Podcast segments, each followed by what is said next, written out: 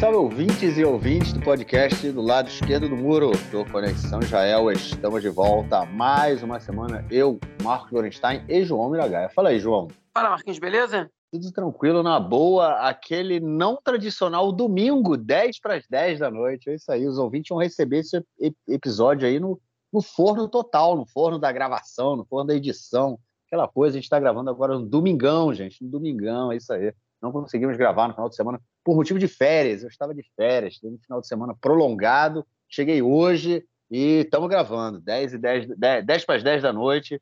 E é isso. Vamos então passar já para o nosso próximo bloco, porque acreditem, ouvintes, a última semana foi da pesada por aqui. Bom, gente, começando aí o primeiro bloco, temos que tratar aí das questões da política israelense essa semana. Não tem, não teria como deixar de ser é, diferente, até porque o golpe do sistema judiciário do governo Netanyahu é, avançou mais um pouco aí nessa semana. Mas antes disso, antes da gente tocar nesse assunto, João, vamos falar um pouco aí da saúde do Netanyahu. O primeiro-ministro deu um susto aí em todo mundo, foi internado, disse que não era nada, mas no final das contas botou um marca-passo ali, hein, cara? Quem é que está quem é tá controlando o marca-passo do Netanyahu, hein, cara? Pois é, cara, essa história do marca-passo é, é, é, impressionante, né? O jornalista Chaim Levinson, do Aretz, da rádio 103 FM aqui, ele estava debatendo com um outro jornalista no, no rádio, que ele falou qual é a necessidade de Netanyahu mentir sobre o estado de saúde dele. E o cara, como é que sabe que ele está mentindo? Você é médico agora? Então vamos, vamos agora consultar o doutor. Ele falou, ah, ele falou, olha só, presta atenção.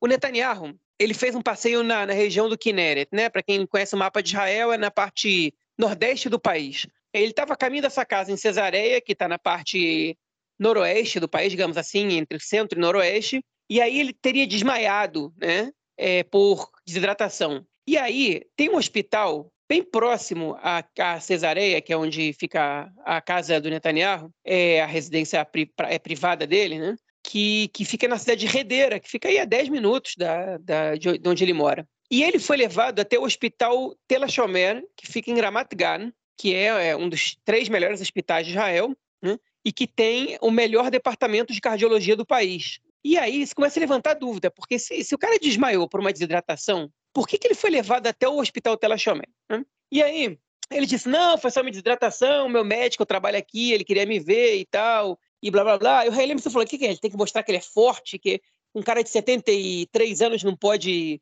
não pode ter problema de coração, não pode ter alguma fraqueza, enfim.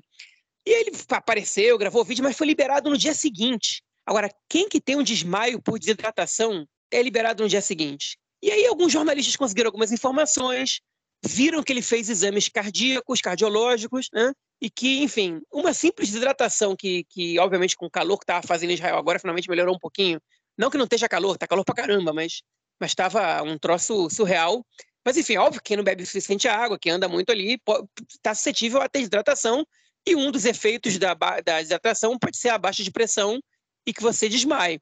Só que a questão é que, em geral, você se recupera rápido. É, é natural que você faça exames, né? Eu, uma vez na vida, desmaiei por desidratação e fui no hospital, fui no médico fazer exames, né? Eu não tenho 73 anos, mas, é, enfim, o cara foi internado até o dia seguinte. Ele é primeiro-ministro, né? Primeiro-ministro não fica internado por qualquer coisa. E aí passa uma semana e, e o Netanyahu é levado às pressas para o hospital e ele coloca um marca-passo. Né? Para quem marca-passo geralmente são quem tem é, que o coração não está conseguindo suprir é, toda a carga que o corpo necessita. Ele está batendo mais fraco que o normal, ele não está conseguindo dar conta. E aí a, a, o desmaio do Netanyahu ele, ele tem muita possibilidade de que ele tem relação com é, a fraqueza do coração dele. O marca-passo ele ajuda o coração a bater mais rápido. Ele tem algumas restrições, né? Quem tem marca-passo não pode passar por raio-x, por exemplo, mas enfim, não pode fazer tanto esforço físico, ele pode fazer esportes, ele pode fazer caminhada. O Netanyahu é uma pessoa que cuida da própria saúde, ele se alimenta bem, ele faz caminhada, né? Dizem que ele sempre, nas primeiras conversas que ele tem com qualquer pessoa, ele sempre pergunta como é que está a saúde, se tá, a pessoa está se cuidando. Isso aí se vê, né? Ele é uma pessoa que não aparenta os 73 anos que ele tem? Ele tem, enfim, muito vigor e, muito bem, mas enfim, a idade é implacável, ela chega né? E, e, o coração de 73 anos não é o coração de, de 25. Enfim, isso sobrou para ele. Mas aí, Por que a gente está falando da situação da saúde do Netanyahu? Porque desde o caso do Ariel Sharon, que ele entrou, é, que ele teve um acidente vascular cerebral é, no, em 2005 ou 2006, não me lembro agora se já foi em 2006 ou se foi no final de 2005, é, o Israel tem uma lei que obriga o primeiro-ministro a dar um relatório de saúde anual. Né? E, o, enfim, o Ehud Olmert deu os relatórios de saúde, o Netanyahu deu, até que em 2016 o Netanyahu simplesmente parou de fornecer informações sobre a sua situação de saúde, sobre o seu estado de saúde. Né? E não deu mais. De 2016 a 2023, exceto 2022, que foi um ano que o Netanyahu não foi primeiro-ministro do país, é, a gente não teve acesso à saúde do Netanyahu. A gente não sabe como ele está, a gente não sabe que complicações ele tem, a gente não sabe se pode acontecer uma coisa com ele amanhã, depois de amanhã, ou, ou se ele está muito bem de saúde. A gente não sabe nada disso. Okay? E por que, que isso é fundamental? Porque em Israel não existe cargo de vice-primeiro-ministro. Okay? Não só por causa disso, obviamente, mas isso, isso torna ainda mais dramático, porque não existe cargo de vice-primeiro-ministro. A gente até comentou isso aqui ó, há muitos episódios atrás, quando Netanyahu fez uma visita secreta na Arábia Saudita, que ele não avisou ninguém, nem o Benny Gantz, que na época era o primeiro-ministro substituto, e mesmo com aquela, aquele acordo que eles tinham de primeiro-ministro, primeiro-ministro substituto, que fizeram passar em lei, etc., é, o Benny Gantz não era o substituto do Netanyahu é, quando o Netanyahu não estava presente no país. Né? O cargo ficava vago. E, enfim, e dessa vez ele teve que colocar alguém, quando ele fez o marca-passo, ele colocou o Yariv Levin para substituí-lo. O Yariv Levin é o número dois do Likud, ministro da Justiça, para ser o seu substituto, é, pelo menos durante esse dia e meio que ele foi internado, é, no, após o procedimento cirúrgico. Mas, em geral, Israel não tem número dois, né? não tem, não tem vice-primeiro-ministro. E o que acontece é que, enfim, você não tem uma pessoa que está informada sobre o que está acontecendo, você não tem uma pessoa que assume o país caso o primeiro-ministro não possa é, exercer o cargo por diversas funções, e o estado de saúde dele é fundamental. E, enfim, gente, obviamente que não só por isso, né? É fundamental a gente saber em quem a gente está votando, ou quem está presidindo a gente, é, enfim, que situação está o primeiro-ministro, se, se, corre algum risco de acontecer alguma coisa, é, se, se ele vai ter que se ausentar por um tempo, etc. Né? O, o, Naftali Bennett também não apresentou o seu relatório de saúde no tempo que foi primeiro-ministro, e o Yair Lapid, um mês depois que assumiu, vai lembrar que ele ficou no cargo é, cinco meses. Um mês depois que ele assumiu, ele apresentou o seu relatório de saúde. Foi o único primeiro-ministro que fez isso. Foi a única vez que o primeiro-ministro fez isso, de 2016 até é, o ano atual. Então, o Netanyahu está descumprindo a lei, porque é lei. Ele, ele, é obrigado a apresentar o relatório de saúde, ele está descumprindo a lei e está mentindo para a população, né? Foi só uma desidratação e tal, estou forte como nunca, e o médico falou, o Netanyahu está bem e tal, tal, tal. Enfim, o próprio, até o próprio médico dele né, foi, foi coagido ou mentiu por vontade própria para a população, né, um sujeito respeitado, okay, por nada, por absolutamente nada, porque não tem nem, absolutamente nenhum problema a população saber que o Netanyahu está é, com um problema cardíaco que é controlável, enfim, ele botou um marca-passo e está aí. Primeiro-ministro, sem limitação técnica para o cargo, okay? ele pode continuar fazendo tudo que ele fazia antes como primeiro-ministro, ou tudo que ele não fazia antes, ele pode continuar não fazendo, mas enfim, tem nenhum, absolutamente nenhum problema, mas é, acho que o Raio Levinson está certo nessa, né? tem que mostrar sempre que ele é o mais forte, que ele é isso, que ele é aquilo, não pode mostrar nenhum sinal de fraqueza para ninguém nunca, né? e, está aí, né? É, acaba que os sinais de fraqueza, eles, eles, é, eles ultrapassam as barreiras transparentes que a gente coloca, porque a idade, ela chega e com, com ela vem é, a saúde se debilita e os cuidados são redobrados e, enfim, e mesmo o Netanyahu jovem que serviu na Sayeret Matkal das Forças Armadas, foi oficial lá de um batalhão especial, que era, é, não era imortal, obviamente que o Netanyahu de 73 anos não vai ser. É, o que eu acho que ele pode estar com mais medo mesmo é do House of Cards, né, de dentro do Likud, né, cara? No momento em que, de repente, ele anuncia que o coração dele já não bate com, tão, com o vigor que batia antes, ele precisa do marca-passo. É, as peças ali dentro do Likud se movimentem para derrubá-lo do seu trono. Será que é esse o medo do Netanyahu? Vamos ver, vamos ver. Mas é isso, no dia assim que o Netanyahu resolveu mentir para a população, não disse nada, que estava colocando o seu marca-passo, o Netanyahu simplesmente saiu do hospital depois de ter colocado o marca-passo, sem passar por detector de metal, porque quem tem detector de metal também não pode, quem tem marca-passo também não pode passar por detector de metal, ou seja, né, que aqui em Israel, qualquer lugar que tu entra tem detector, o Netanyahu vai ficar livre dessa.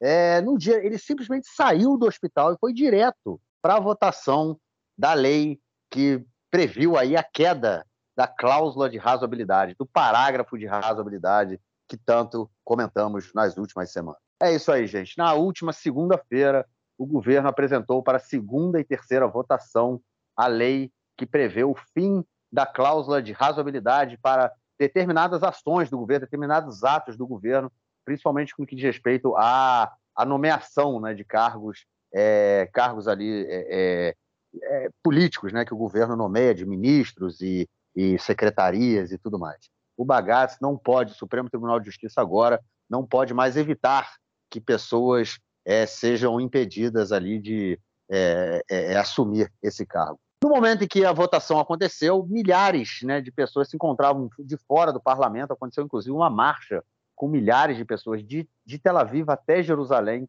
Eles caminharam durante é, quatro cinco dias, chegaram em Jerusalém no sábado à noite, ficaram acampados perto do parlamento.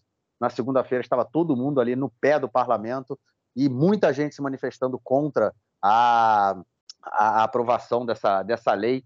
É, durante todo esse período, né, for, gente, o pessoal falando, não, estão tentando chegar a um acordo, tentando chegar a um acordo, e a gente viu o ministro da Defesa, o Gallant, é, falando, te, pedindo para o Netanyahu, para o Netanyahu dar alguma coisa para ele, para ele oferecer alguma coisa para a oposição, porque milhares né, de, de, oficiais aí das Forças Armadas em diversas, é, é, diversos níveis né, da Força Armada é, já estão deixando de, de, principalmente os que têm o, o, o serviço voluntário, né, os já, já passaram do período de serviço obrigatório estão fazendo serviço voluntário, eles já informaram que vão deixar de, de manter o seu, o seu papel, ou seja, vão deixar de servir voluntariamente as Forças Armadas e em função dessa, desse golpe que o Netanyahu vem passando.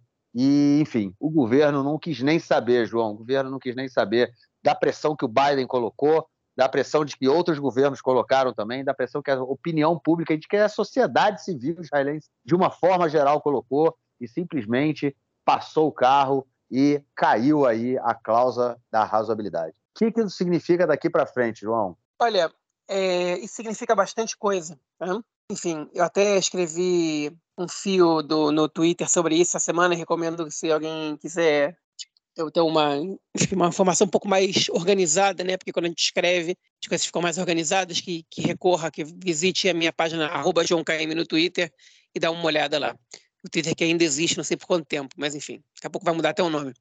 É, é o seguinte, essa lei, tá, essa cláusula da razoabilidade, ela é uma cláusula é, que ela existe desde antes da fundação do Estado, é uma herança da lei britânica. É, enfim, eu não vou entrar em detalhes, até escutei um podcast que explicava um pouco a história né, da, da cláusula de razoabilidade, quando ela foi pela primeira vez evocada pela, pelo judiciário britânico é, muitos anos atrás, mas em Israel, basicamente, ela é usada pela justiça para confrontar e, às vezes, cancelar decisões, especialmente do Poder Executivo, mas não só, pode ser de instituições públicas, pode ser é, do parlamento, pode ser, enfim, de prefeituras, mas em geral do próprio governo, okay? do, do primeiro-ministro ou de ministérios, é, que não obedecem, que na verdade que atingem uma, uma, um grau de é, total falta de bom senso, né? Ou é, em hebraico existe uma expressão que em português não faz sentido, que é isvirut kitsonit, que é irrazoabilidade extrema, ou seja, uma coisa que não é, não tem nenhuma razoabilidade, que não, não, faz nenhum, não faz nenhum sentido de acordo com as normas de bom senso. Essa cláusula,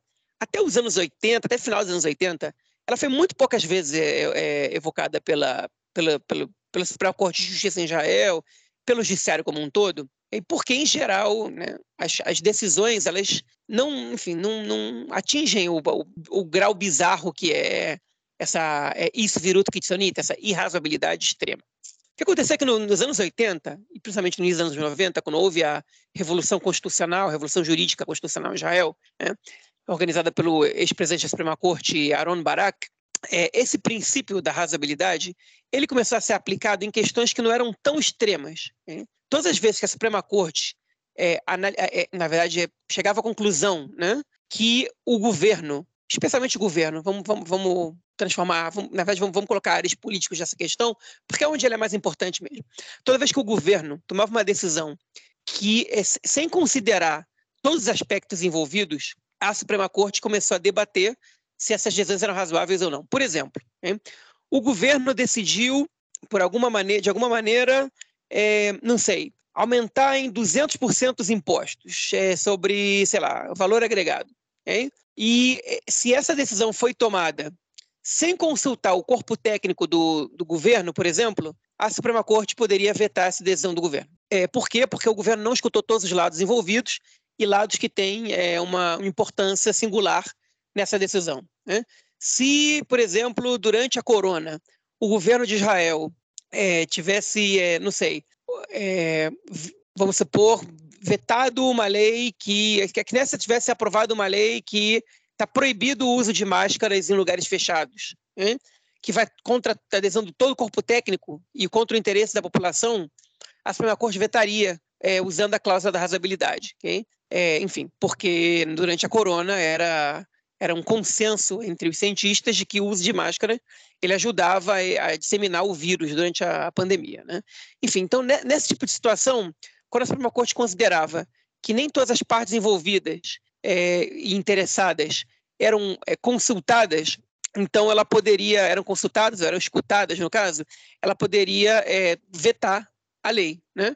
E a última vez que isso aconteceu, vale a pena te lembrar, foi é, na nomeação do ministro Ariederi, ex-ministro no caso, né, agora, para dois ministérios, né, para o Ministério do Interior e para o Ministério da Saúde, logo após ele ter feito um acordo com a Justiça, reconhecido, assumido um crime fiscal que ele cometeu, na verdade uma, uma série de crimes fiscais, ele que é reincidente, inclusive já foi preso, ele é ex-presidiário, ficou 14 anos preso, ele reconheceu um outro crime fiscal e durante seu acordo com a Justiça, ele renunciou é, ao seu cargo de deputado naquele momento e se comprometeu segundo as palavras do juiz, que leu o acordo em público, sem ser questionado nem pelo herdeiro, nem pelo seu advogado, a não exercer mais cargos na vida pública para sempre, né? A palavra para sempre não estava, mas a não mais exercer cargos na vida pública. Terminou ali a questão, o herdeiro renunciou ao cargo de deputado. É, nas eleições seguintes, ele, ele concorreu a deputado de novo, como líder do partido, ganhou e, e assumiu dois ministérios. E aí a Suprema Corte falou: epa, epa, epa, isso aí é um caso de irrazoabilidade extrema e eles fizeram uma sessão e votaram 10 votos a favor dele não ser empossado ministro e, um, uma, e uma abstenção. Um, deputado, um, perdão, um, um, juiz da Suprema Corte disse que é, um acordo como esse, é, é, você não poderia, enfim, a cláusula de razoabilidade não era para ser é, evocada ali, mas que esse caso deveria voltar à justiça. É, enfim, é, esse foi um caso de razoabilidade extrema. E um caso de e, e, que não é de razoabilidade extrema, um caso que é dos que começaram a ser julgados a partir dos anos 80 e 90, era o que a Suprema Corte estava prestes a decidir agora, que era era obrigar, era determinar que o ministro da Justiça, o Yariv Levin, convocasse a comissão nomeadora de juízes, uma vez que Israel passa por uma situação de déficit de juízes bastante acentuada, são mais de 100 juízes é, a menos do que o país necessita, é, a comissão já deveria ter sido montada, você já tem os representantes eleitos do governo, e o Yariv Levin se recusa a convocar a comissão porque ele quer alterar a composição da comissão, que é parte do seu projeto de reforma judicial. Então, por questões políticas, ele está se recusando a convocar a comissão nomeadora de juízes, mesmo que o país esteja com 100 juízes a menos do que o necessário e com vários casos atrasados por causa da, é, da demanda, né, que é muito maior do que a oferta de juízes atualmente no país. Então, é um caso, por exemplo, que a Suprema Corte estava prestes a julgar sob a ótica da cláusula da razoabilidade, e muito provavelmente a conclusão dele seria de obrigar o presidente da Suprema, o presidente, perdão, o ministro da Justiça a convocar a comissão okay, sob, sob a ótica de que, meu amigo, é, isso você não está consultando todos os lados. Né? O teu próprio ministério está te cobrando mais juízes, é, você tem uma demanda, você tem casos que estão parados, o país está andando mais devagar por causa disso, você gasta dinheiro com isso, só, só porque você não quer convocar a comissão. E, e, enfim, que já, que já por si só demora um tempo, né, até que os juízes sejam nomeados e entrem, enfim, e comecem a trabalhar cada um nas suas respectivas áreas. Okay? Então, essa cláusula, ela foi barrada pela, é, pela Knesset essa semana. E o texto que barra essa cláusula era o pior possível, porque ele anula totalmente a possibilidade da cláusula da razoabilidade ser evocada. Isso não quer dizer, isso é importante a gente falar agora, que a Suprema Corte de Justiça não pode vetar, passar por cima, é, considerar inconstitucionais decisões do governo, como muitos órgãos de imprensa no Brasil estão falando por aí. Não é, não foi isso que aconteceu, pelo menos por enquanto. Hein? A Suprema Corte ela continua podendo, ela continua tendo o poder de vetar leis aprovadas pela Knesset é, por considerá-las inconstitucionais. Porque, que, ou seja, que vão em contra leis básicas, é, enfim, que são 12 ou 13, que são as leis que têm valor superior às outras, as quais não se pode, enfim, não se pode sobrepujar. É, mas um, uma das ferramentas que a Suprema Corte tinha para poder, é, enfim, obrigar o governo a tomar decisões razoáveis e coerentes e, e enfim, e que, e, por exemplo, escutar o corpo técnico, ela é, foi revogada, ok? Isso é problemático. É problemático porque se amanhã é, o ministro da Defesa decide que ele não vai fazer um julgamento, que ele não, que não vai fazer um, perdão, uma investigação sobre supostos crimes cometidos por algum, por algum soldado, okay? ou, por um, ou por um comandante, ou pelo exército de maneira geral, a Suprema Corte não tem como obrigar o exército a investigar ou a polícia a investigar esse tipo de caso, porque ela não tem mais essa cláusula. Você tem outros mecanismos na justiça? Certamente tem. Eu não sou jurista, eu conheço muito pouco é, para poder falar sobre isso. Que o nosso amigo Marcelo Treisman, que provavelmente daqui a pouco vai voltar a comentar aqui para poder avaliar um pouco quais os seus caminhos possíveis institucionais da Suprema Corte para poder driblar essa ausência é, da, da cláusula da razoabilidade. Mas, enfim, segundo ele, é, a Suprema Corte tem vários outros mecanismos para poder é, intervir em decisões do governo que sejam absurdas, que sejam ilegais, ilegais não, não do ponto de não, não ilegais, ilegítimas ou é, enfim, ou qualquer coisa que seja, é, mas que não, enfim, mas que eles ter, vão ter que dançar um pouquinho e possivelmente não vão ser todas as decisões do governo é, que a Suprema Corte vai, as mesmas, pelo menos, ou todas as que antes poderiam ser reavaliadas e vetadas, porque mesmo que haja outras ferramentas, elas dificilmente vão abarcar é, toda essa gama de, de, de, opções que a cláusula da razoabilidade abarcava. Então isso é isso é uma questão bastante problemática. Né? É, é a primeira lei da reforma que passa, okay?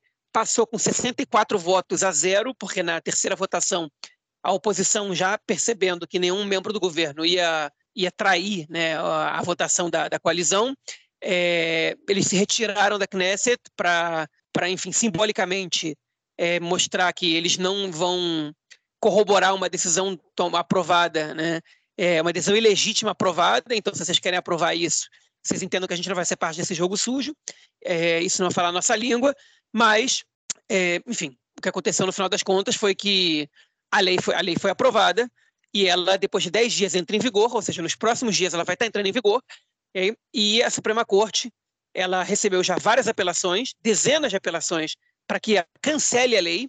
Vale lembrar que a Suprema Corte nunca cancelou uma lei básica, e essa anulação ela era uma emenda na lei básica Ashfitá, que é a lei básica, o judiciário, o, ju, o juízo, né, o julgamento. É, a Suprema Corte nunca cancelou uma lei básica, nenhuma emenda numa lei básica, mas existem dezenas já de apelações, e a Suprema Corte agora tinha três opções, que era ou receber uma dessas apelações e cancelar a lei, ou ignorar né, é, é, é, essas, essas apelações e dizer a gente não vai cancelar a lei, é, ou dizer fazer o que eles fizeram, que foi marcar uma data para um debate dentro da Suprema Corte sobre é, a validade dessa lei okay? e, a partir de então, decidir se vão cancelar a lei ou não. É, e quais são os argumentos de quem fez essas apelações? Okay? O principal deles é que essa lei ela afeta a divisão dos poderes, okay? que ela é uma lei que ela, ela transfere poder de um, enfim, de um, é, é de uma, enfim, de um, de um poder para o outro, né? Ela transfere, na verdade, é, é uma enfim, uma. Aqui em hebraico você tem duas palavras, né? Ela transfere uma samhut, que é como se fosse um, uma soberania, né? É, mas também é uma, uma, uma, autoridade. Ela transfere uma autoridade de um poder para o outro, que é, no caso, o poder judiciário, para o poder é, executivo e para o poder legislativo juntos, né? e enfim, e, é, e, passa por cima das regras do jogo, que interfere na, no, no, princípio de divisão dos poderes. Agora a gente vai ter que ver o que a Suprema Corte vai decidir, e, e vale, sempre a gente, vale a pena sempre a gente lembrar que as decisões da Suprema Corte, nesses casos, elas são decisões políticas. Né?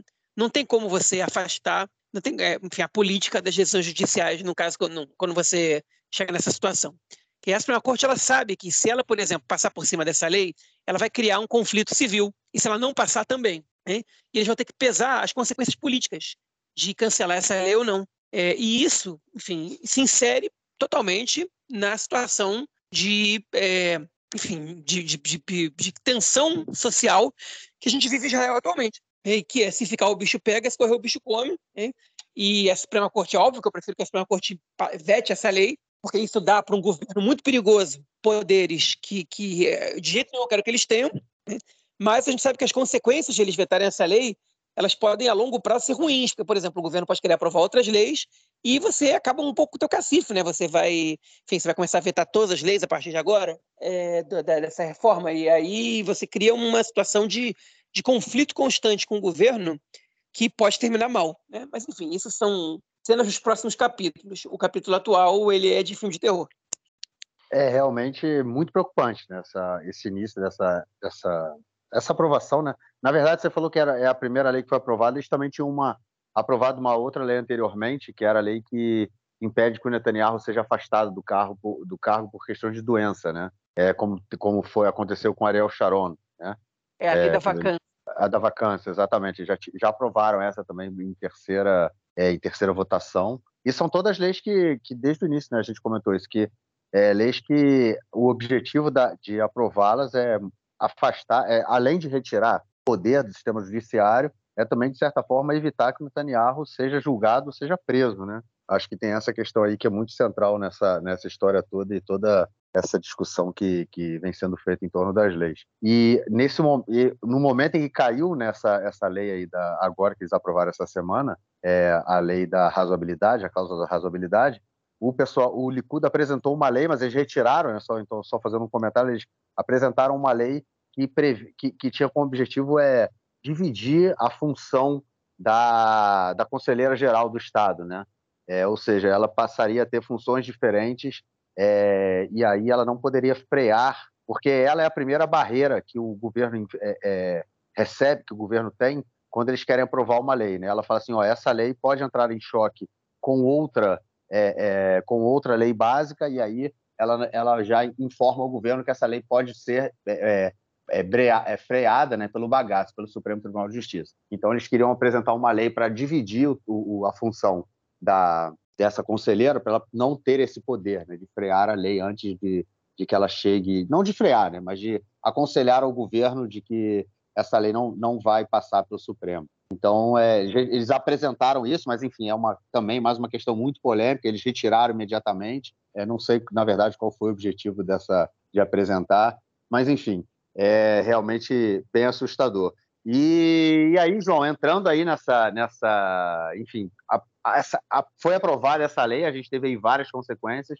A gente teve já uma, uma consequência direta que foi é, mais uma vez é, é, agências de crédito, né, elas dão notas aí e começam a, se posicionar falando que Israel está colocando a sua economia em risco é, e está perdendo né, a sua credibilidade aí no mercado. E também as pessoas foram para as ruas, e as manifestações acontecem a todo vapor.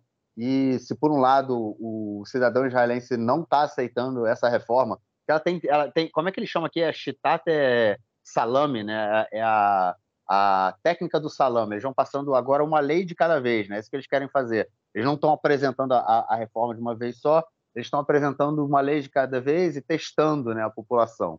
Enfim, e a população foi para a rua e a violência também da polícia foi tem sido cada vez mais forte. A gente teve muita, teve cenas aí de violência é, de, sim, sem nenhum sentido, né, por parte da polícia contra manifestantes tanto em Jerusalém quanto em Tel Aviv.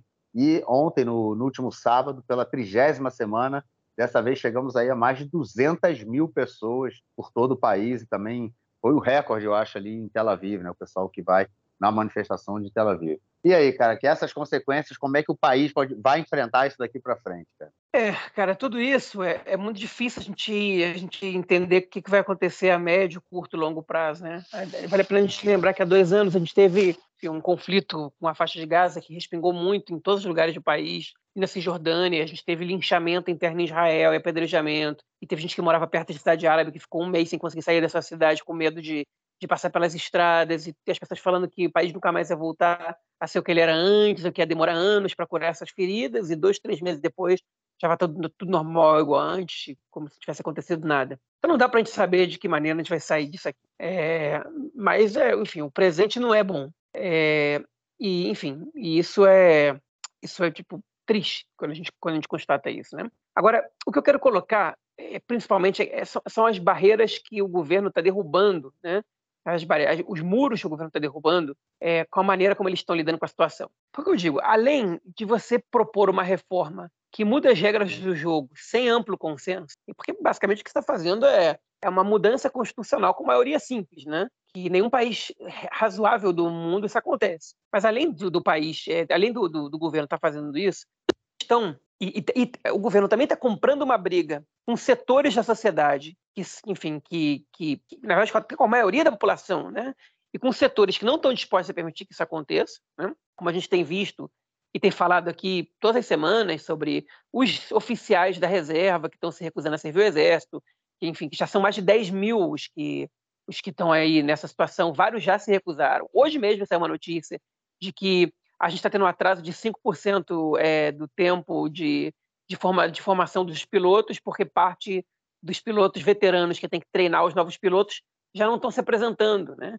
É, enfim, a gente tem uma, uma, quantidade muito grande de oficiais que estão se recusando a servir. A gente tem, é, enfim, a, a, nota de crédito de Israel vai descer, né? É, e tá, os, alguns economistas dizem que a gente vai começar a sentir no nosso bolso, em muito pouco tempo, de todas as famílias em Israel, na verdade, é, as consequências dessa, desse golpe em curso. Né? Enfim, tudo isso está acontecendo, a gente está vendo a violência explodir. É, daqui a pouco a gente vai falar sobre a reação do, dos grupos, dos inimigos de Israel, sobre o que está acontecendo. Né? Um deles foi o, foi o Hassan Nasrallah, do, do Hezbollah, que diz que foi o dia mais escuro da entidade sionista durante toda a história. É, enfim, e que tudo isso está acontecendo. E a gente recebe a informação, hoje ela foi, é, a gente tinha esse rumor, e hoje a informação foi confirmada, de que o Netanyahu recebeu uma carta do Ramatkal, que é o nome em hebraico, a sigla em hebraico do chefe do Estado-Maior das Forças Armadas, é, às vésperas da votação, dando um relatório de segurança, onde ele afirmava, ele mostrava para o Netanyahu o perigo para a segurança de Israel que é, é essa lei passar e essa reforma continuar em curso. O Netanyahu, o que ele deveria fazer como primeiro-ministro numa situação como essa? Ele deveria convocar o gabinete de segurança e deveria convocar o líder da oposição e dar para eles essas informações. E debater com o gabinete de segurança essas informações e dar um feedback para o líder da oposição. Sendo elas secretas ou não, no caso não eram exatamente.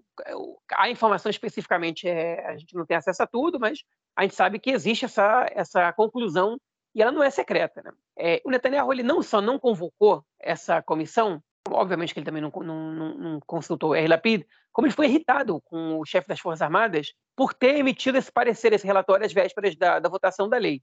Isso aqui é a função do cara, alertar o primeiro-ministro sobre o que está acontecendo, sobre os riscos que tem as Forças Armadas, a segurança do país de uma maneira geral, frente a essa ameaça, a segurança pública. Né? E o Yuli Edelstein, que é o presidente da comissão de, de, de segurança e, e, relações exteriores da Knesset, okay? ele também deveria convocar é, a comissão okay? e escutar especialistas e profissionais, por exemplo, membros das Forças Armadas e das outras forças de segurança, das outras instituições de segurança, como o Mossad, como o Shin né, como é, que é o Shabak, como é o Sherut Betachon Klalit, que é Serviço de, de Segurança Geral, como a AMAN, que é a inteligência. Ele tem que convocar essas pessoas, ele é obrigado, né?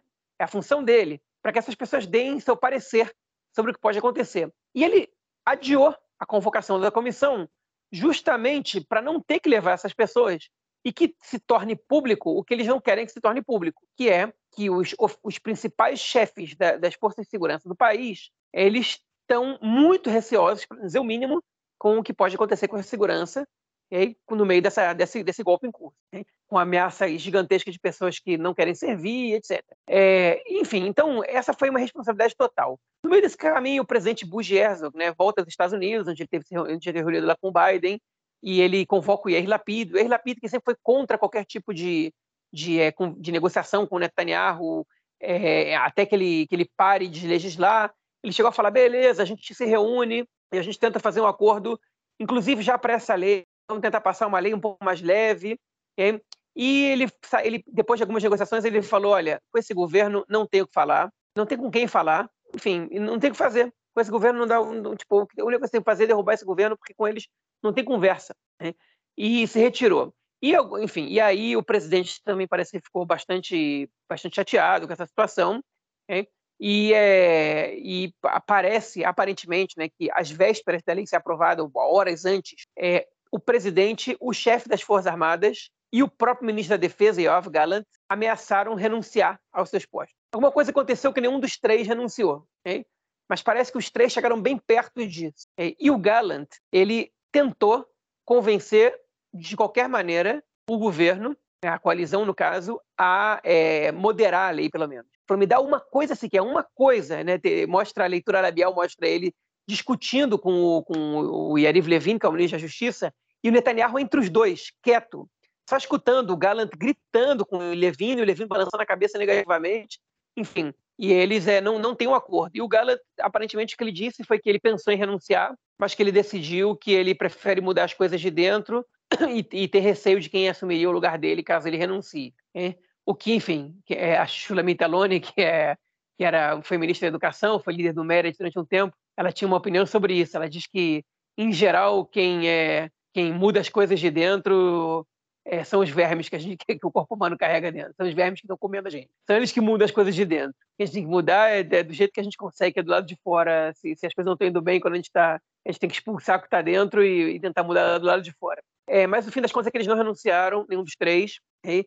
mas a gente teve um ambiente ali bastante tenso.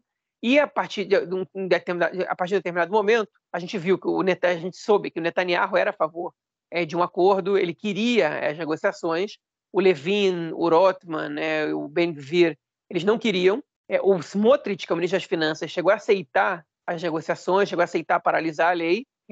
E aí o Levin e o Rotman aceitaram debater a lei e, e deixá-la um pouco mais moderada o que era muito, muito, muito aceitável que fosse acontecer, porque você não propõe um, o, o, modelo mais radical de lei achando que ela vai passar numa boa, né? Você propõe um modelo mais radical para ter negociação, para sair uma versão moderada dali e os dois lados venderem essa versão como a versão vencedora. Então o Levin, que é político de carreira, né? Enfim, o Rotman, que também entende as coisas, é, é, assim, é isso que eles queriam. E aí entrou em cena o Itamar Ben-Gvir, que sempre se manteve um pouco alheio a essa situação, e virou e falou: se a lei não passar do jeito que ela está, eu quebro, eu derrubo o governo agora e a gente convoca eleições. E o Netanyahu e o governo dele viraram reféns do Itamar Ben-Gvir, de, um, de um, sujeito é, tosco, totalmente enfim, autoritário, fascista, né, um cara enfim, truculento, que decide o que vai acontecer no governo, dá ultimato e as coisas acontecem do que ele quer. Ninguém mais queria aquilo, só ele. E a, e a lei passou do jeito que ele queria. Né?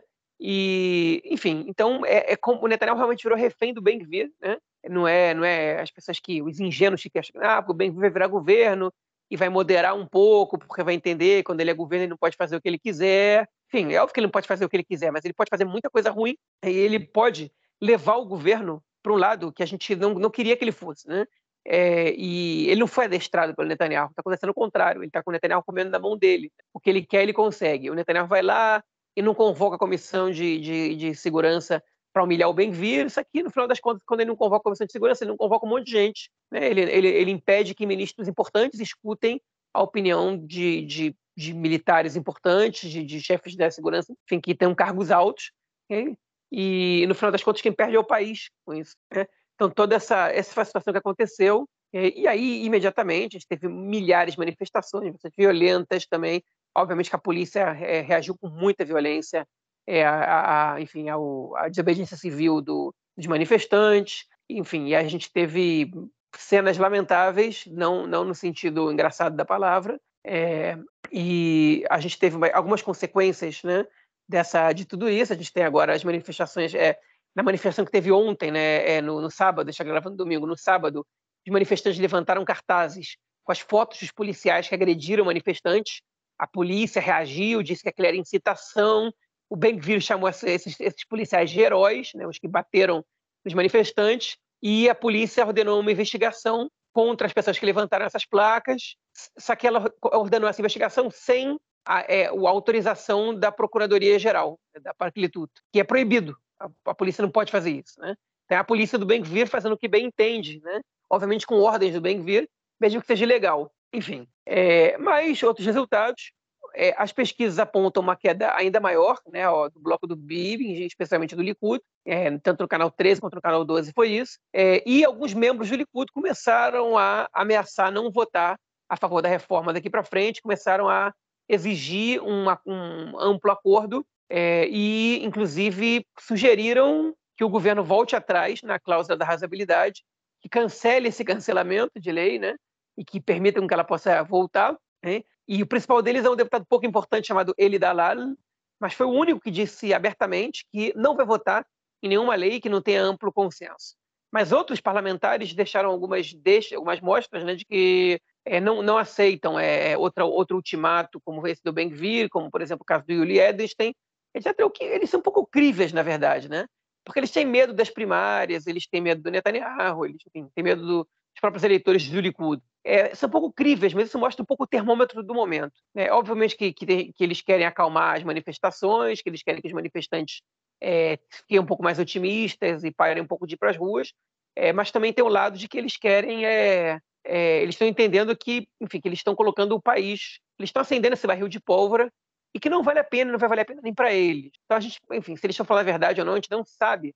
Mas se eles, se eles tiverem, não é estranho, porque seria a posição mais razoável a, a tomar. Enfim, essa é a situação que a gente está passando. Né? A democracia israelense está sendo corroída, esse foi o primeiro passo. E a verdade é que esse governo ele pode até desistir da reforma, é, ele pode até ter a reforma barrada por vários meios possíveis, é, mas enquanto esse governo estiver aí, a democracia de Israel ela só vai se deteriorar. Okay? Se ela vai ser a passos largos ou, a, ou, ou, ou, se vai ser um pouco mais gradual, essa é a grande pergunta. Mas a, mas a deterioração é certa. É isso, realmente complicado a nossa realidade por aqui. Bom, Vamos então à nossa próxima notícia do bloco para tratar de uma lei também que, enfim, na, na apresentação da última notícia eu falei que o, o Likud apresentou uma lei e retirou. E quem fez a mesma coisa também foi o Partido do Judaísmo da Torá, e queria, é, que apresentou uma lei, na verdade, que ela equiparava o estudo da Torá ao serviço militar, ou seja, o jovem ortodoxo que estuda a Torá, ele estaria fazendo a mesma coisa que um jovem não ortodoxo, ou até mesmo um religioso também, mas que serve ao Exército durante três anos. É, sentiram que não ia ser muito bem recebido, até acredito, pela própria base, pela própria coalizão, e retiraram a proposta. Mas, João, onde é que vai ficar esse país com tanta proposta sendo apresentada sem cláusula de razoabilidade? Pois é, o, Torá, o judaísmo da levantou essa proposta de lei, que é, ele, enfim, como eles sabem que o governo agora não tem cacife político para aprovar Roca Brut, né, a Pisgata Brut, que é o parágrafo de superação, que aí sim daria que Knesset passar por cima de qualquer decisão da Suprema Corte, é, eles sabem que eles não podem aprovar a nova lei do alistamento, porque ela se sobrepõe ao princípio da igualdade, que é uma das leis básicas do Estado, e, enfim, uma, uma lei que isenta determinada parte da população ao serviço militar, ela é uma lei que, o, que a Suprema Corte já vetou diversas vezes. Eles não querem correr o risco de outro veto. Então, eles querem que essa lei tenha uma versão que seja possível de, de, de, ser aprovada e não vetada pela Suprema Corte, é, por um lado, ou, por outro lado, eles querem que, a, que o parágrafo da superação seja aprovado, que aí eles podem passar por cima das decisões da Suprema Corte e não importa é, se, se, a Suprema Corte considera que a lei é anticonstitucional ou não. Né? Mas, enquanto isso, eles, eles não podem passar esse parágrafo da superação, eles ainda não encontraram o texto adequado que a Suprema Corte não vai ter como vetar. Então, o que eles querem fazer é o seguinte: a decisão é, é a decisão inteligente de, de que, que, alguns partidos que compõem os 10 da Torá tiveram foi é, escrever um projeto de lei que iguala praticamente o estudo da Torá, ou seja, o estudo do Pentateuco, é, a, ao serviço militar ou ao serviço é, nacional, né, que é uma opção para quem não serve o exército, que é um, são anos de voluntariado em instituições é beneficentes. Né? É, enfim, para pessoas que são antimilitaristas ou que o exército, enfim, ou que tem muita dificuldade com lidar com disciplina e etc., que, que tem essa possibilidade, é, enfim, em paralelo ao, ao, serviço militar. O que eles querem fazer é igualar o estudo da Torá, ou seja, você entra numa academia, rabi, numa academia rabínica, ou seja, numa estivá, né, e você está isento de servir é, o exército, né, porque isso tem importância nacional. Né, esse, esse, era o texto da lei. O texto da lei chegava a ser ridículo, né, dando uma importância nacional ao estudo da Torá. Né, enfim, é uma coisa totalmente é, é, individual e que uma pessoa faz para ela mesma, né? Ah, mas o estudo, a leitura, e, enfim, o, as, as mitzvot, né, que são os, os, mandamentos, eles salvam o povo inteiro. Então, a gente acredita nisso, é, mas o estudo da Torá não é um mandamento. Né? O estudo da Torá ele é, ele é uma, uma prática, uma é, do, da, do, do, do, estilo de vida ortodoxo, né? principalmente religioso, é mais comum no estilo de vida ortodoxo. É, mas é, eles perceberam que eles fizeram besteira, porque o momento não é bom, porque você está em crise com militares nesse momento, então você vai lá e mostra, olha só, piloto que não quer servir, estudar, estudar Torá é a mesma coisa que, que o que você está fazendo. Ele é mesmo, então beleza. Então, posso sair aqui tranquilo, vou ficar na minha casa estudando Torá, não precisa de mim é, sendo piloto do exército. E muita gente pode, pode escolher esse caminho também, enfim. Muita gente pode dizer isso como justificativa, e, não, e é absurdo, né? Porque você está jogando lenha na fogueira, né? No momento que o exército está em crise, parte, parte do exército está em crise com, com o governo, né? com o Estado de maneira geral, e você vai lá e, e lança um negócio, até, até deputados do Likud disseram não vou votar a favor disso, não vou votar a favor disso, e eles tiraram o projeto de, dali, enfim, da, do, do, do, debate na Knesset, né? não, foi nem da, não foi nem da votação, tiraram do debate, perceberam que tinham feito besteira. Hein? Mas isso é, é mostra para a gente o nível que eles podem chegar, o, o absurdo que a situação, é, que a situação enfim, se desenrola, né? Que você, um partido consegue propor um projeto de lei que iguala o estudo da Torá com o serviço militar. Ou seja, o sujeito está é, perdendo parte da sua juventude, o sujeito, ou a, ou a, sujeito, no caso, né? O homem ou a mulher que estão servindo no exército, jovem, né? Perdendo uma parte importante da sua juventude, atrasando sua vida, atrasando seus estudos, deixando de viajar, deixando de curtir a vida, okay? enfim, vivendo sob um, um rígido sistema de disciplina, arriscando as suas vidas okay? para um sujeito vir e igualar o estudo da Torá a isso, né? É, é uma piada, é uma brincadeira, é um cuspe na cara da população. E aí eles demoraram um pouco para o bom senso deles é, entrar em ação, e na verdade não entrou, né? Eles, eles, eles sofreram muita pressão para retirar essa lei do, do debate, é, mas retiraram pelo menos, porque alguém alguém teve que dar uma lição de semancol aí neles, falar, olha só, meus amigos, vocês estão viajando, cancela esse debate aí, porque, porque não dá, tipo, simplesmente não dá. E, enfim, retiraram. Agora vamos ver qual vai ser a nova posição criativa do Partido Judaísmo da Torá, o que, que, que, eles vão sugerir da próxima vez, né, para poder tentar escapar do exército. É isso, o cara tentando dar golpe de tudo que é lado. Vamos então ao nosso próximo bloco para tratarmos de questões relacionadas à política externa esta semana. Bom, gente, vamos lá. A primeira notícia do bloco, João deu uma, uma pincelada nela, né, no último bloco, comentando aí, falando dos comentários do líder do Hezbollah no Líbano, é, o Nasrallah, que falou, enfim, colocou. Começou, sempre levanta a cabeça, né? Nesses momentos de crise, ele sempre fala que Israel vai se destruir por dentro e ele, enfim, está acertando, né? Está dando aquele palpite, está sabendo ler a realidade, pelo menos a realidade que está sendo colocada no momento, ela vai muito nessa direção e ele diz que Israel, né, que a entidade sionista vai se destruir por dentro, enfim, vai chegar ao seu fim e as peças no Oriente Médio vão se, se movimentando com toda essa crise que a gente está passando por aqui. Como é que fica a relação com os Estados Unidos também, cara? Muita crítica? Sim, teve muita crítica dos Estados Unidos. A União Europeia né, é, é, diz que a relação Israel, com Israel ela tem a ver com os valores que os dois lados sustentam, se referindo à democracia, e que Israel deu é, um, duro golpe, um duro golpe para os valores democráticos de Israel. Os Estados Unidos são mais tímidos, ok? Agora, as frases de Nasrallah são, são espetaculares, né? Ele, colocou, ele coloca: esse é o dia mais terrível da história da entidade sionista. Alguns de seus cidadãos dizem que eles estão a ponto de um colapso, de uma ruptura e da ruína. Inshallah, né? Inshallah em árabe é que seja a vontade de Deus, tomara, né? É, enfim, que ele, ele tá, ele entende o que está acontecendo em Israel, ele, ele, ele, se informa do que está acontecendo aqui, ele sabe o que as pessoas dizem, né? E, e, aqui, enfim, aí as pessoas podem perguntar, então por que ele não ataca Israel? Porque ele não é burro, né? é simplesmente porque ele não é burro.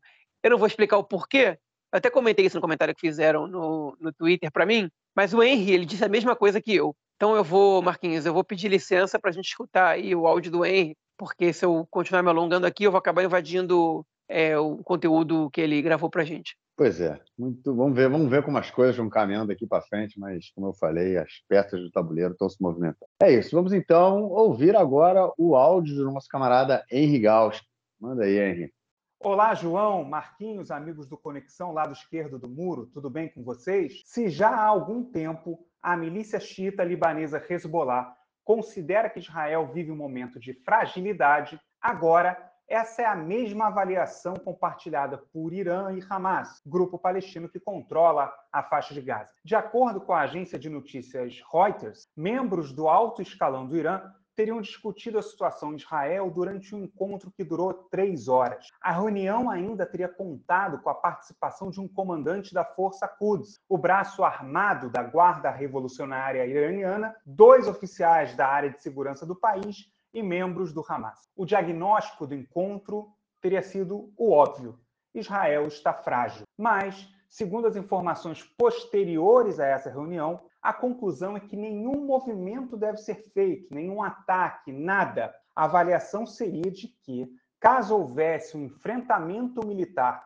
ou mesmo uma provocação a Israel, talvez a sociedade israelense voltasse a se unir, desviando o foco das manifestações contra a reforma judicial. Essa visão é a mesma do Hezbollah, a milícia xiita libanesa que detém o controle do sul do Líbano. Nesta semana, o líder do grupo, o Sheikh Hassan Nasrallah, disse em discurso que a votação da reforma e os protestos que tomaram conta de Israel marcaram o dia mais negro da história do país. O negro é por conta do Nasrallah. Ele também avaliou que Israel estaria a caminho do colapso e da fragmentação.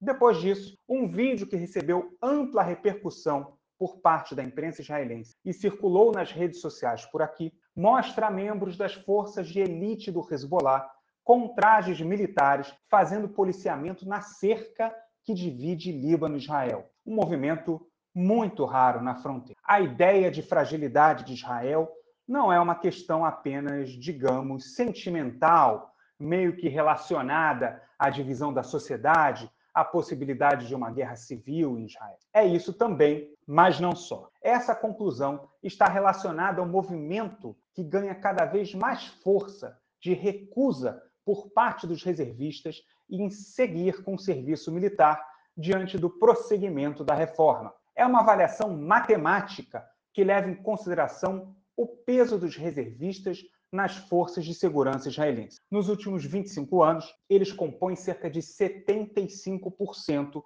do total de soldados do Exército de Israel, de acordo com o estudo As Políticas de Reserva das Nações, uma análise comparativa de Richard Weitz, membro sênior e diretor do Centro de Análise Político-Militar no Instituto Hudson, em Washington, nos Estados Unidos. Os dados relativos ao tamanho das forças militares de Israel são mantidos em segredo. Mas o International Institute for Strategic Studies, baseado em Londres, estima que o exército de Israel, incluindo aí a Força Aérea e a Marinha, seja formado por 408 mil soldados entre membros ativos e reservistas. E esse é o ponto-chave e a grande contradição disso tudo. Se cada vez mais reservistas seguirem a tendência de se recusarem a servir, mais frágil estará Israel. E aí a coalizão de extrema-direita pode acabar sendo responsável por colocar o país numa inédita situação de fraqueza militar no Oriente Médio. E ninguém sabe o que pode acontecer a partir daí. É isso, amigos. Bom programa a vocês e até a próxima semana.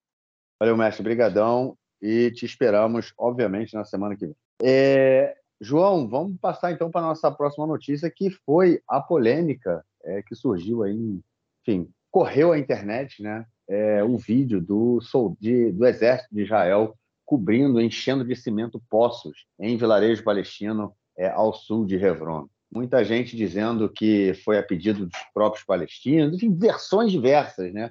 Surgiram aí pela rede, mas o que a gente sabe é que Israel custou muito a responder e na hora que pelo menos algum dos alguma das suas respostas oficiais saíram, é, parece que a emenda acaba saindo pior que o soneto. E aí, cara, como é que é essa história aí? Olha, a questão é a seguinte. Essa semana eu vi um vídeo né, no, no Twitter, até levei para o grupo do Conexão, né, sobre, enfim, o exército jogando cimento né, num poço de água no vilarejo de Al-Baqa, é, ali próxima à região de Hebron, é, no, no, sul da Cisjordânia. Enfim, quando a gente vê esses vídeos, né, a gente sabe que existe manipulação do lado palestino, né, existem, existem vídeos que são muito antigos também, estão sendo colocados agora. Então a gente tenta, ainda que a gente nunca tenha tido um governo pior que esse, né? Então é, esse vídeo é antigo, acho que isso não quer dizer que não poderia estar acontecendo agora. Mas enfim, a gente tenta ver o que é isso. Às vezes você tem alguma explicação, ainda que, enfim, se o vídeo é atual, é muito difícil você achar uma explicação razoável para isso. E, e a verdade é que eu fui até o Google e não consegui achar absolutamente nada em hebraico sobre esse caso. Aí joguei no grupo de WhatsApp do Conexão e aí o Henry Gauss e o, e o e não sei mais quem foi até o Nelsinho, é, publicaram algumas é, reportagens em inglês, mas de nenhum site, é, enfim, da grande mídia, de lugar nenhum, né? É, não saiu nenhum jornal, nenhum jornal israelense que publica em inglês. Tinha saído é, no, no o, o, veículo de maior importância, é, em, pelo menos em relação ao número de leitores que tinha publicado esse caso, foi o, foi o, o, o 972, que é um, um site, inclusive um dos, uma das inspirações do Conexão Israel, não, não exatamente pela linha ideológica, a Conexão Israel é uma coisa mais livre, mas pela maneira como eles é, se organizavam e pela liberdade que os autores tinham. Mas, enfim, é um site americano formado por, é, na verdade, um site inglês formado por, é, por americanos que vivem em Israel, né, que escrevem sobre Israel em inglês e tem um, tem um viés de esquerda, bastante de esquerda. O 972 divulgou essa situação né, do, do, do é, das Forças Armadas israelenses jogando cimento num poço artesanal feito por uma, uma família palestina, né, e, enfim, e aí, em teoria, pelo menos, sujando toda a água né, e, e prejudicando a extração de água dessa família, é, que a usava principalmente para agricultura. Né, e, e aí saiu também em outros, em outros sites, saiu num site pró-palestino, saiu no, no site da Organização de Direitos Humanos Betselem, né, que é, enfim, que é bastante crítica à ocupação, crítica, na verdade, ela é totalmente oposta à ocupação, é, ela acusa a ocupação, né, ela é, enfim, é, é uma das principais é, organizações anti-ocupação de Israel, digamos assim, é, mas não tinha saído em lugar nenhum mais. Okay? E aí eu falei pela internet, vi uma posição do, do grupo Stand With Us do Brasil é, se referindo a, essa, a, essa, é, a esse caso, né, com uma informação que foi passada para eles pela autoridade, não, autoridade não, perdão, pela coordenação é, de atividades é, é, nos territórios, né, que é Teuma Peolot, Teum Peolot Bastahim, é o nome da organização, que a sigla em português, né, em letras latinas, pelo menos é COGAT, né? enfim, que é uma organização pertencente ao Minal Ezrahi, que é que é uma, enfim, autoridade da, é, enfim, como é o nome? É a autoridade administrativa que que é hoje em dia chefiada pelo Bezalel Smotrich, que antigamente era parte do Ministério da Defesa e agora ela, é, ela se independizou. É, enfim, que a explicação deles era que esse poço era ilegal e que, que é, ele prejudica a qualidade da água em toda a região e que é, nas áreas C a responsabilidade por, é, pela, pela, pelo fornecimento de água é de Israel e que as famílias e as cidades palestinas têm acesso à água e que não tem nos territórios A e B da maneira adequada, porque a autoridade palestina jamais fez os trabalhos de infraestrutura, ainda que tenha recebido o orçamento para isso. Né? Essa foi a explicação que eles deram para o Estado e Faz. Eu questionei eles pelo seguinte, eu falei, olha, isso não saiu oficialmente em lugar nenhum. Né? Se, eu, eu, eu, acredito piamente que eles receberam essa informação, até porque eles mandaram até o texto em hebraico da, da enfim, da, da, da coordenação de, de atividades é, é, nos territórios e, enfim, eles, para mim, é, não há dúvidas de que eles realmente receberam essa resposta. É, a questão é por que eles não tornaram isso público. Porque você entra no site deles e, não, e a última notícia que tem é de um mês atrás. Por que, que não tem uma informação ao público frente a essas acusações que Israel está sofrendo de por que, que eles fizeram isso? Isso levanta muitas dúvidas, né? Porque eu acho que se você torna isso público, é, você vai, enfim, você vai chamar a atenção da imprensa. E se a imprensa vai investigar, eles vão descobrir algumas coisas que são problemáticas. E aí, um jornalista israelense ele foi investigar, inclusive ele foi até citado pelo Barak Ravid, né? foi retuitado pelo Barak Ravid, que é um jornalista muito importante da área internacional aqui, dizendo que o alto comando das Forças Armadas não gostou dessa decisão e, que, e que disseram que da próxima vez que uma decisão dessa for tomada, na verdade que uma decisão dessa for discutida, eles têm que ser consultados, porque isso pega muito mal no calor que está fazendo você cortar o fornecimento de água de uma família é muito problemático e que, e que esse caso ele só joga contra Israel. Né? Esses vídeos eles, eles vão a público. Né? E, enfim, eu acho que eles não publicaram justamente por isso, porque se eles publicam, eles chamam a atenção da própria imprensa israelense, eles chamam a atenção da imprensa mundial, não vai ser só algum videozinho rolando no Twitter, vai ser órgãos de, de, de da mídia que vão estar divulgando o que aconteceu. E a, e a, e a explicação israelense para o caso, ela não me convence, simplesmente. Porque, ok, é ilegal cavar esse poço, e esse é o único poço que tem ilegal, e, e, e judeus não cavam poços ali, e, e se o fornecimento de água na, nas áreas C é de responsabilidade israelense, por que, que os palestinos que vivem em área C precisam cavar poças para ter água para a agricultura? É sinal de que Israel não está fornecendo água para os palestinos, pelo menos para aqueles que estão ali. Né? enfim, você tem um monte de, de respostas não dadas nessa situação, além do fato da, de que é totalmente cruel, né? Num calor desse, você cortar o fornecimento de água de uma, de uma família, ainda que ele seja ilegal. Okay? Então você tem, enfim, a pessoa que está é, é, tá com uma casa é, mal construída, né? E você vai demolir essa casa, vai botar as pessoas para ver na rua, numa, enfim, numa situação calamitosa, né? Óbvio que você não vai fazer isso. Imagina se agora o, o, a prefeitura de qualquer cidade do Brasil fosse demolir todas as casas ilegais que tem na, na sua cidade, todas as favelas, as construções ilegais, porque elas foram construídas sem é, que elas prejudicam o meio ambiente, enfim, você vai prejudicar a própria população. E esse caso mostra a maneira como Minal Ezrahi, né, chefiado pelo Smotrich, trata a população palestina. Se antes a população palestina não era tratada, nunca foi tratada de maneira é, é, digna pelo Estado de Israel, de maneira respeitável, né? É, de maneira igualitária, nem falar de maneira igualitária, agora é muito clara, é muito clara a intenção que tem o governo atual de é, forçar a barra para que essas pessoas saiam dali. É uma maneira de você fazer limpeza étnica, entre muitas aspas, voluntária. Né? É você tornar a vida daquelas pessoas é, tão insuportável que elas não têm outro remédio que não procurar ir embora dali. É, é você fazer vista grossa ou colaborar com pogroms feitos em cidades palestinas, é você cortar o fornecimento de água é, das pessoas, né? porque você não cede, é tua obrigação, é tua função fornecer água para aqueles vilarejos. Você não fornece. E quando eles cavam um poço artesanal, você vai lá e cimenta o poço, né? É, com, com, a desculpa que você quiser, você vai lá e cimenta o poço, é você tornar a vida daquelas pessoas insuportável para eles falarem: eu vou sair daqui, eu não aguento mais. Porque a gente sabe que vai ter palestino que vai brigar até o fim pela sua terra, pelo seu estado, e que vai alguns vão recorrer à luta armada e ao terrorismo, etc. Mas vão ter outros que vão falar: cara, eu só quero viver com a minha família, eu só quero poder respirar, eu só quero poder comer, eu só quero poder ter uma vida digna, ou, ou, ou minimamente digna. Okay? E aqui é impossível. Okay? Então, para mim, é muito claro, é, é muito clara essa intenção, e que é, enfim, absolutamente lamentável. Na mão do Smotrich, as coisas pioraram mais ainda na mão do Smotrich, do Ben-Gvir, o que já era ruim, que a ocupação israelense já era uma atrocidade é, na, no, na, época dos governos de esquerda, hoje em dia ela é enfim, uma covardia sem tamanho. Né? É, as pessoas comparam com o apartheid, eu, enfim, eu, eu, não, eu, não é que eu não chamo de apartheid porque eu não acho que tem semelhanças, tem semelhanças, né? E também não é porque não é legalmente justificável, é porque eu, eu acho que a ocupação ela tem elementos que, que, elas, que eles são ainda mais atrozes do que, a, do que o apartheid. E aí você viver com regime de checkpoints, com tanques, é, na, enfim, ou com blindados ao, do lado da tua casa, com soldados que podem invadir tua casa e revirar tudo no meio da madrugada, enfim, com, com soldados que cimentam o teu poço de água numa onda de calor que está fazendo, está levando o país a ter três semanas de temperaturas que estão, que a enfim, no país inteiro a sensação térmica está mais de 40 graus, há três semanas sem parar, né? isso é muita crueldade, isso é, enfim, isso é, é uma atrocidade sem tamanho e apartheid é uma palavra leve para a gente lidar com isso. Né? Então, é, enfim, essa é a minha percepção sobre essa situação. Ah, você tem certeza que está falando, João? Certeza, eu tenho muita convicção do que eu estou falando. Eu, eu, eu, eu, vejo isso aqui acontecendo há muito tempo e, e eu estou vendo o que está acontecendo agora nesse novo governo. E a minha convicção ela é praticamente imutável, né?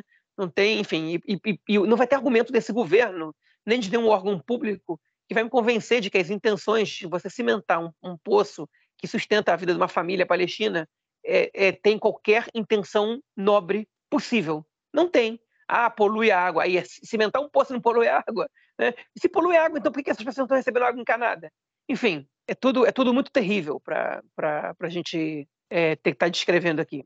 Enfim, vou deixar o Marquinhos falar, que ele certamente tem, tem muito mais para falar sobre isso.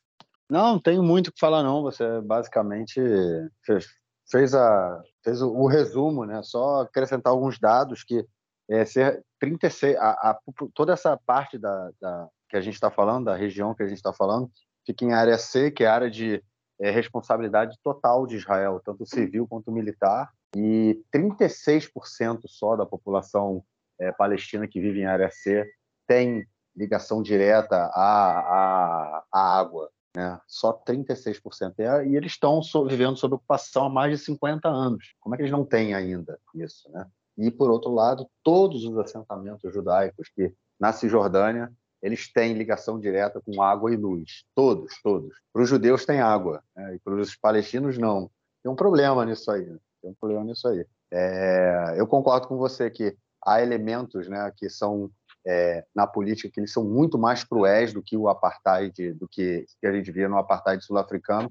Mas eu acho que a questão da gente da caracterização do apartheid é justamente por a gente ter é, dois, duas leis diferentes dentro do mesmo estado para populações diferentes. Acho que é muito nesse sentido aí, você aplicar duas, duas leis diferentes nesse é, é, para essas populações. Então, é, mas enfim, eu acho que você fez, fez o resumo bem, é simplesmente cruel e é realmente é, limpeza étnica, né? É uma, é uma postura que vem sendo adotada há mais de 50 anos, desde que a, desde que a ocupação começou, essa política de você afastar a população palestina da, das suas terras, ela, é, ela é sempre, sempre teve presente.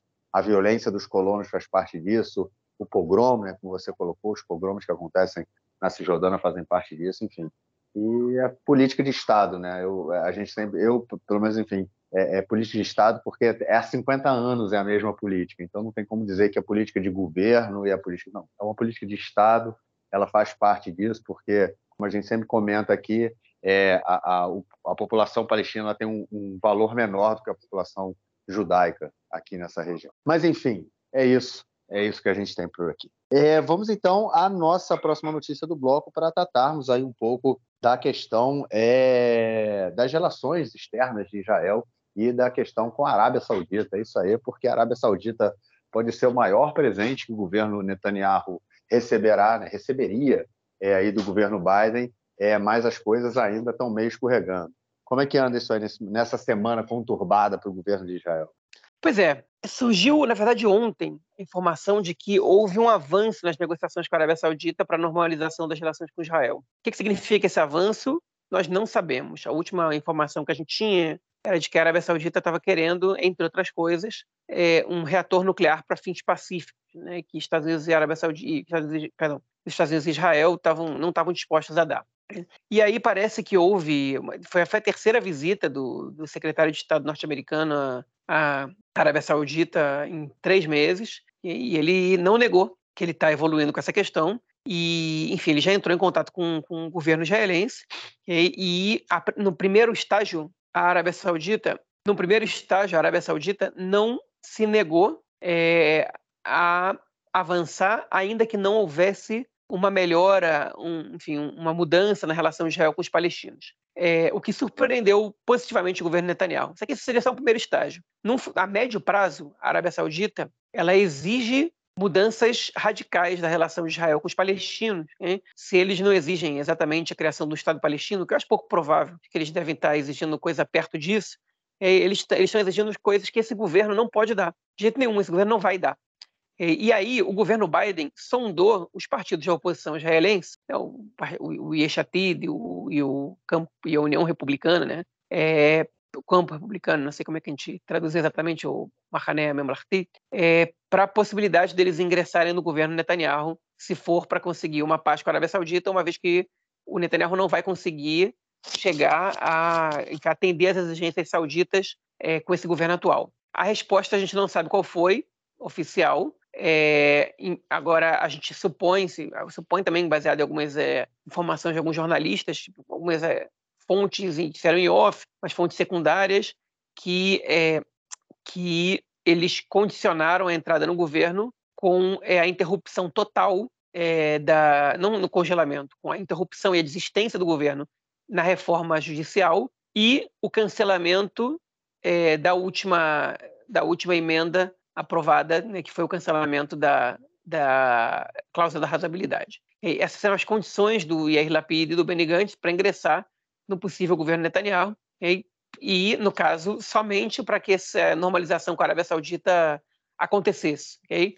É óbvio que se interessa o Gantz e o Lapid, porque também tem a ver com a melhora na situação com os palestinos, okay? que com uma normalização de Israel com vários outros países ao mesmo tempo, é uma oportunidade. O governo Biden não é o melhor amigo do Netanyahu, o Lapid e o Gantz muito menos, mas uma oportunidade dessa eles não querem perder. Né? E o Netanyahu chegou a falar até hoje, chegou até a falar hoje né, na, na imprensa de maneira aberta que não é um sonho a gente pensar que em pouco tempo a gente pode ter é, trens que levam Israel, é, que, que, que, vão direto de Israel até a Arábia Saudita e outros lugares da Península Arábica. Né? Enfim, é, o Netanyahu já está tentando surfar nessa onda que, não, que, que ainda, não, não, ainda não se formou, né? porque não tem, não tem absolutamente nada concreto para ele oferecer, mas é nisso aí que ele está se pegando, se pegando, porque isso aí é o que ele tem, isso é o que ele tem para tentar conseguir, né?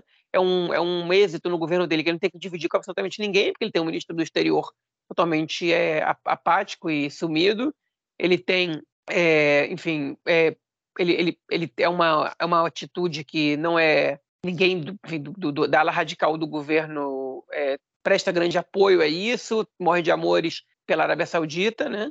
É, e, por outro lado, é, uma, é, um, é um feito que a oposição gostaria de estar realizando. Então, é, é o feito para ele chamar de dele, e ele está tentando atingir isso de, de, de, qualquer maneira possível. É, e mesmo nesse contexto, nesse ambiente que dificulta, parece que a oportunidade está aí.